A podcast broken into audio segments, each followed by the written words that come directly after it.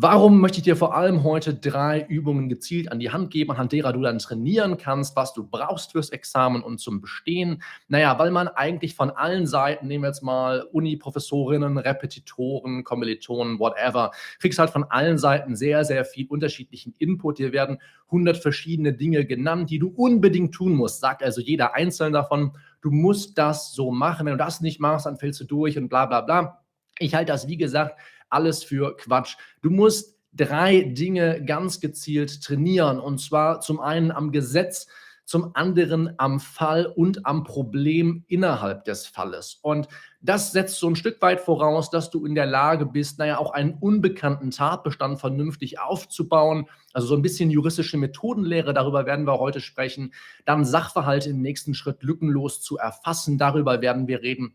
Und im letzten Schritt, wenn du dann den Sachverhalt erfasst hast und die Probleme erkannt, dann musst du in der Lage sein, auch eigenständig zu argumentieren. Da gibt es verschiedene Methoden, wie man das machen kann. Ich habe sehr, sehr viele davon auf dem Kanal auch schon vorgestellt.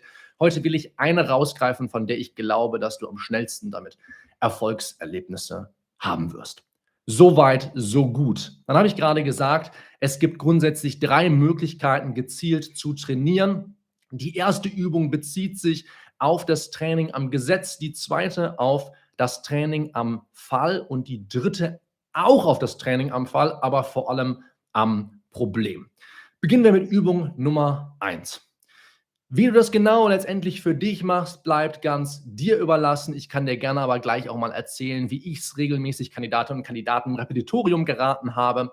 Jedenfalls musst du dich darin üben, auch unbekannte Tatbestände zu strukturieren. Ja? Also die zum ersten und beim ersten erstmal im ersten Schritt zu zerlegen und im zweiten Schritt vernünftig zu strukturieren. Das heißt, du musst in der Lage sein, in einer Klausur, wenn du eine bestimmte Norm für potenziell anwendbar hältst, diese Norm zu lähmen, wenn du sie gelesen hast, in ihre Einzelteile zu zerlegen und dann vernünftig aufzubauen. Ich habe auf dem Kanal super oft darüber gesprochen, wie wenig ich davon halte, Aufbauschemata auswendig zu lernen. Ich denke, diese Zeit kannst du sehr gut auf, naja, diese drei Übungen verwenden, die ich dir heute zeigen werde, statt einfach auswendig zu lernen, was andere aus dem Gesetz abgeleitet haben. Ich will, dass du das selber übst. Ja. Und das setzt voraus, dass du wirklich einfach mal in den Tatbestand, was auch immer es für einer ist, reinzoomst und sagst, okay, im ersten Schritt vielleicht was ist die Rechtsfolge dieses Tatbestandes, ja, dieser Norm sollte ich sagen. Was sind die Tatbestandsmerkmale innerhalb dieser Norm?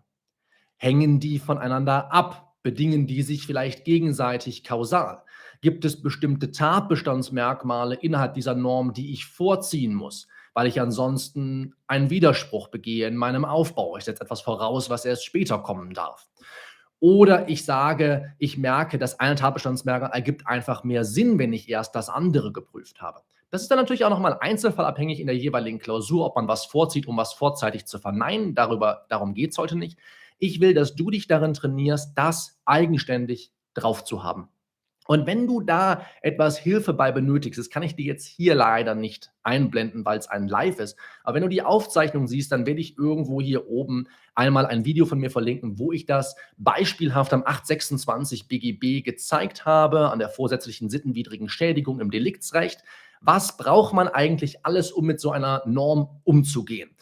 Wie kann ich Rechtsfolge und Tatbestand bestimmen, wie baue ich das vernünftig auf, welche Personen werden eigentlich geschützt. Wenn du so willst, geht es einfach nur darum zu lernen, wie du die gesetzlichen Grundstrukturen auch aus einer unbekannten Norm, das ist 826 BGB ja nicht mal, aus einer unbekannten Norm ableiten kannst. Ja, das musst du trainieren. Und wie ich das regelmäßig trainiert habe und das auch empfehle, damit du auch wirklich sicher gehst, dass du das an unbekannten Normen machst und nicht an denen, die du eh andauernd brauchst, da musst du es sowieso machen. Das ist äh, da kannst du nichts gegen tun, ist unabdingbar.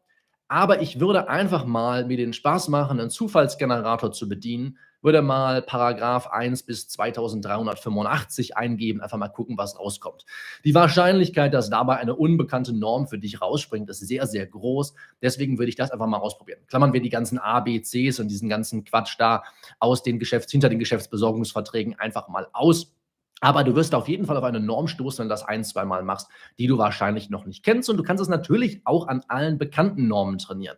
Mir geht es einfach nur darum, wenn du es bei einem 823 kannst, eigenständig aus dem Gesetz, dann wirst du es wahrscheinlich auch bei 1909 oder was weiß ich, was da drin steht.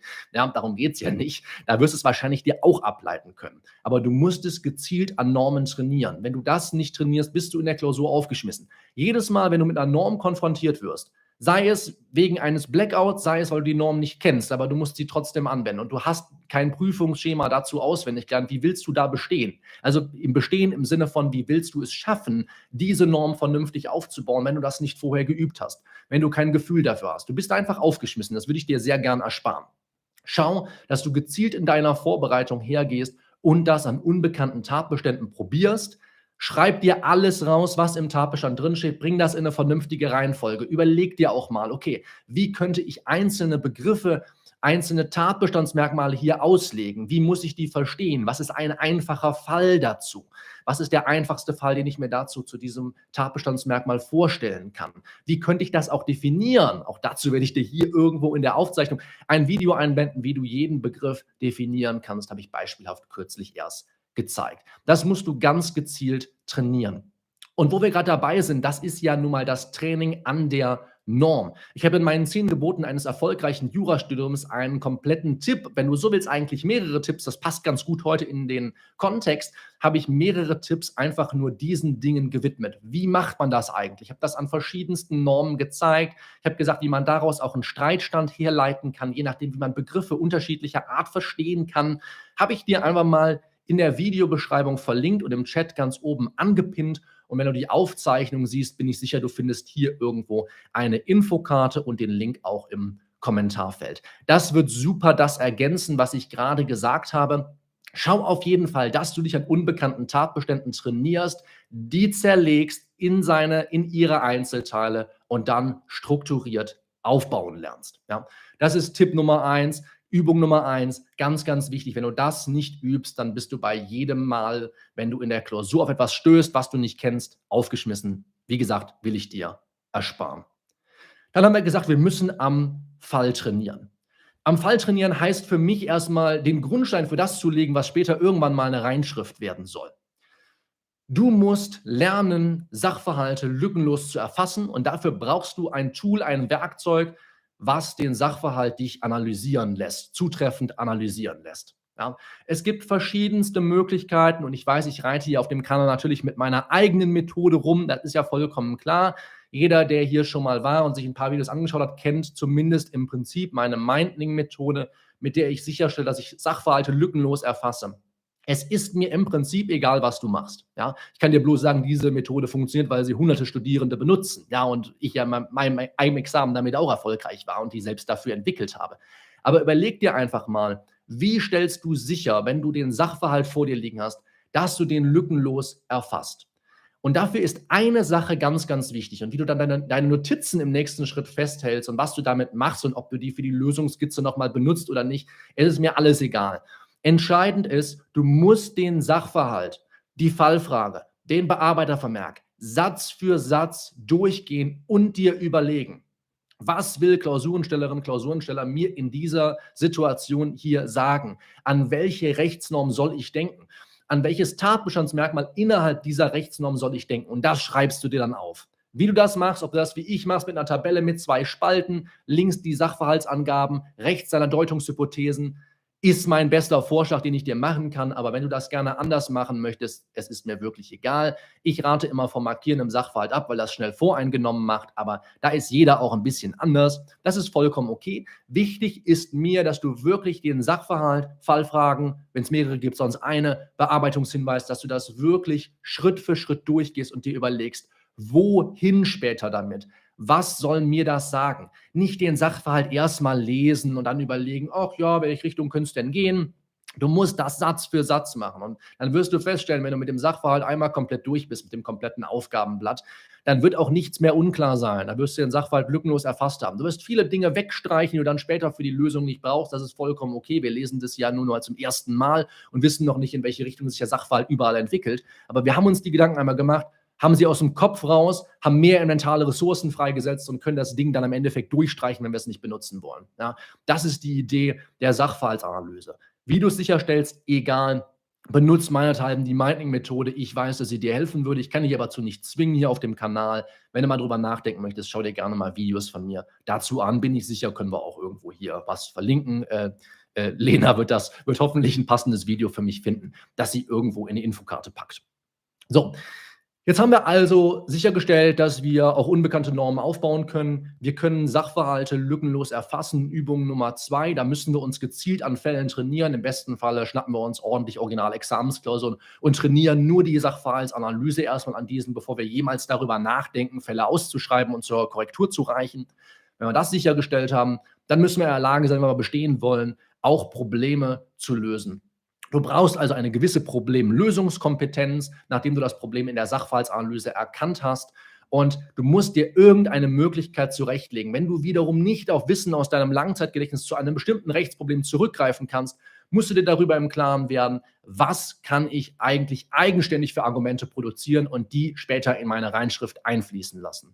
Wenn du jetzt hergehst und einfach nur überlegst, hm, was könnte ich da so schreiben? Ja, Vertrauensschutz, Verkehrsschutz, Schutz des Vertragspartners, bla bla bla, Treu und Glauben, interessiert wirklich niemanden. Ja, also möchte auch niemand von dir hören, da gibt es das Bestehen nicht für. Ja, also für die auswendig gelernten Argumente auf gekauften Karteikarten, da gibt es kein Bestehen für. Tut mir leid. Wenn du das Problem erkannt hast, ist der erste Schritt getan, aber du musst auch in der Lage sein, eigenständig Argumente zu produzieren. Vor allem dann, das wird dir häufig so gehen, wenn du ein Rechtsproblem lösen musst, das du vorher nicht kennst, noch nie von gehört hast, du hast es erkannt, aber du weißt nicht, was du tun sollst, wird dir im Examen tausendmal so gehen, im übertriebenen Sinne formuliert. Du musst damit vertraut werden.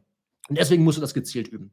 Was ich dir empfehlen würde, wie gesagt, es gibt verschiedene Methoden, die habe ich hier vorgestellt. Ich habe das Fee-Modell vorgestellt, natürlich das Denken und Arbeiten in tatsächlich einfachen Fällen, das Denken in Extrempositionen, übrigens auch alles in den zehn Geboten drin, da wirst du das nochmal finden und einen schönen Recap haben, wenn du diese runterlädst. Aber ich denke, dass du am ehesten Erfolgserlebnisse mit dem erzielst, was ich auch als allererstes gemacht habe, nämlich, wie ich es nenne, Warum-Ketten bilden. Ja, und das Warum-Kettenbilden ist ein sehr simples Prinzip, das dir eine extrem stringente und eigenständige Argumentation ermöglicht in der Klausur. Du gehst her, nimmst die Rechtsfrage, die du beantworten musst, also dein Rechtsproblem, und formulierst es so, dass du es mit Ja oder Nein beantworten kannst. Simples Beispiel.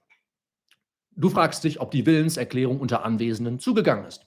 Du sagst, ist die Willenserklärung unter Anwesenden hier zugegangen? Und du antwortest jetzt so, wie du dich später entscheiden willst. Du denkst nicht über zwei Theorien nach, du denkst nicht in Extremfällen links und rechts, du überlegst nicht, ne, wie kann ich eine vermittelnde Ansicht bilden, das schenken wir uns einfach mal alles. Du fragst dich einfach nur, will ich auf diese Frage, ist die Willenserklärung zugegangen, mit Ja oder Nein antworten. Dann antwortest du mit Ja oder Nein. Und dann fragst du, warum du mit Ja oder Nein beantwortet hast, diese Fragen. Warum hast du mit Ja oder Nein geantwortet? Wenn du darauf eine Antwort hast, die im Übrigen wahrscheinlich sehr oberflächlich sein wird, das reicht auch nicht zum Bestehen, haben wir darüber gesprochen, dann fragst du, warum hat das Geltung, was ich gerade gesagt habe? Warum zum Beispiel muss der Vertragspartner geschützt werden? Fragst du dich. Hm. Überlegst einen Augenblick und sagst, naja, weil er auf den Bestand des Vertrages vertraut hat. Und dann denkst du dir, okay, Jetzt habe ich Teile meiner Warum-Kette gebildet. Wie kann ich dann noch weitermachen? Warum hat er auf den Bestand des Vertrages vertraut? Und was du bekommst, ist deswegen eine Kette aus verschiedenen Antworten auf die Frage, warum. Das ist, nennt man einen erklärenden Lösungsansatz. Ja, es gibt verschiedene Möglichkeiten, Lösungen zu produzieren. Das ist eine davon. Warum, warum, warum, warum? Du deckst so viele Schichten, wie du nur kannst, ab. Ja, machst dir immer kurz ein Stichwort, machst einen Argumenteschmierzettel, habe ich auch immer gemacht. Macht man, wenn man in der Gliederung der der, der Klausur ist. Ja? Also wenn man also die, den Sachverhalt analysiert hat, im besten Fall lückenlos und dann geht man zur Gliederung, Lösung, Skizzenerstellung über. Dann macht man sich einen solchen Argument, Argumenteschmierzettel für die Rechtsprobleme des jeweiligen Falls. So, und jetzt gehst du her und schreibst dir auf, Antwort warum, machst dir ein Stichwort. Noch fragst wieder, warum, machst dir wieder dein Stichwort. Und im Endeffekt, wenn du deine Reinschrift anfertigst, ziehst du das Ding von unten nach oben. Das heißt, du fängst ganz unten an. Also mit dem letzten Argument, den letzten, der letzten Antwort auf die Frage, warum, die du generieren konntest. Und dann wirst du feststellen, dass jeder einzelne Punkt, den du lieferst, die Begründung ist, du erinnerst dich, Gutachtenstil gibt es ja, ne? man begründet erst und dann zieht man das Ergebnis. die Begründung des, jeweils, des jeweiligen Punktes darüber ist. Und dann ziehst du das Ding Stück für Stück hoch und am Ende kommt das raus, was sonst oberflächlich bleiben würde. Nämlich, deshalb muss der Vertragspartner geschützt werden, die Willenserklärung ist zugegangen oder sie ist nicht zugegangen oder der Vertrag ist anfechtbar oder was weiß ich. Ja. So, und das geht nur so, indem du erst einmal von oben anfängst und dann Schicht um Schicht abdeckst. Und später in der Reinschrift geht es genau umgekehrt. Du fängst unten an. Das nenne ich Warum-Kette, habe ich auch schon oft beschrieben. Wirst du auch in den zehn Geboten was zu finden. Würde ich dir als Refresher auf jeden Fall empfehlen. Ich fasse also nochmal kurz zusammen. Was sind die drei essentiellen Übungen, die du, die drei essentiellen Dinge, die du trainieren musst, wenn du das Examen sicher bestehen willst? Du musst am Gesetz üben. Übe Tatbestände, vor allem Unbekannte, aufzubauen. Mach das dadurch, dass du sie in ihre Einzelteile zerlegst, in alle einzelnen Merkmale und dann strukturierst und vernünftig aufbaust und dir über die gesetzlichen Grundstrukturen dieser Tatbestände im Klaren wirst. Das ist noch weitaus weniger wichtig, als dass du mit dem unbekannten Tatbestand überhaupt umgehen kannst. Schenk dir mal die Frage, wie definiere ich das alles, wenn ich einen Tatbestand gar nicht kenne? Das ist mir erst im zweiten Schritt wichtig. Guck erstmal, wie kann ich ganz gezielt trainieren, den Tatbestand vernünftig aufzubauen. Dann übst du parallel natürlich auch am Fall. Du analysierst so viele Sachverhalte wie möglich. Dadurch wirst du auch lernen, wie Sachverhalte aufgebaut sind. Du wirst in den Klausuren nicht mehr so überrascht. Je mehr Sachverhalte du dir anschaust, so eher wirst du merken, dass da Muster erkennbar sind, wie Sachverhalte gestrickt sind. Das ist eine super Übung dafür. Und du musst es vor allem auch, um sicherzustellen, dass du wirklich die Klausuren bestehst. Weil wenn du so viel übersiehst und so viel überliest oder falsch liest und dich in den Klausuren verlierst, dann wirst du nie sicherstellen können, dass die Klausur irgendwo überm Strich landet. Und dann trainierst du ergänzend auch noch am Problem der jeweiligen Fälle. Bilde eine Warum-Kette, stell die Rechtsfrage so, dass du sie mit Ja oder Nein beantworten kannst. Antworte mit Ja oder Nein, zieh deine Warum-Kette auf, während du die Gliederung oder Lösungskizze erstellst und in der Reinschrift fängst du unten an und ziehst das Ding nach oben. Wie gesagt, alles nochmal erklärt auch in den zehn Geboten eines erfolgreichen Jurastudiums. Kannst du gratis herunterladen. Link habe ich im Chat angepinnt. Findest du auch nochmal in der Videobeschreibung, wenn du die Aufzeichnung siehst sicherlich später irgendwo nochmal in einer Infokarte, wenn ich es nicht am Anfang schon gemacht habe. Und ansonsten, glaube ich, kaum zu verfehlen, habe ich unter genug Videos verlinkt, sollte nicht das Problem sein. Wenn du die Aufzeichnung jetzt siehst, wir kommen gleich zum QA, wenn du die Aufzeichnung jetzt siehst, dann werde ich in jedem Fall dir später auch nochmal hier entweder in der Infokarte oder in einem Abspann auch nochmal ein weiteres Video rausgeben. Wenn du nämlich jetzt sagst, okay, das sind Dinge, die mache ich schon und vielleicht will ich auch nicht nur bestehen, sondern ich will sogar besser bestehen, dann habe ich hier auf YouTube kürzlich in einem Live auch eine Anleitung zum Schreiben eines Prädikatsexamens gegeben. Was musst du tun, welche Tipps musst du beherzigen und so weiter. Das werde ich dann entsprechend im Abspann wahrscheinlich nochmal verlinken und ansonsten in einer Infokarte.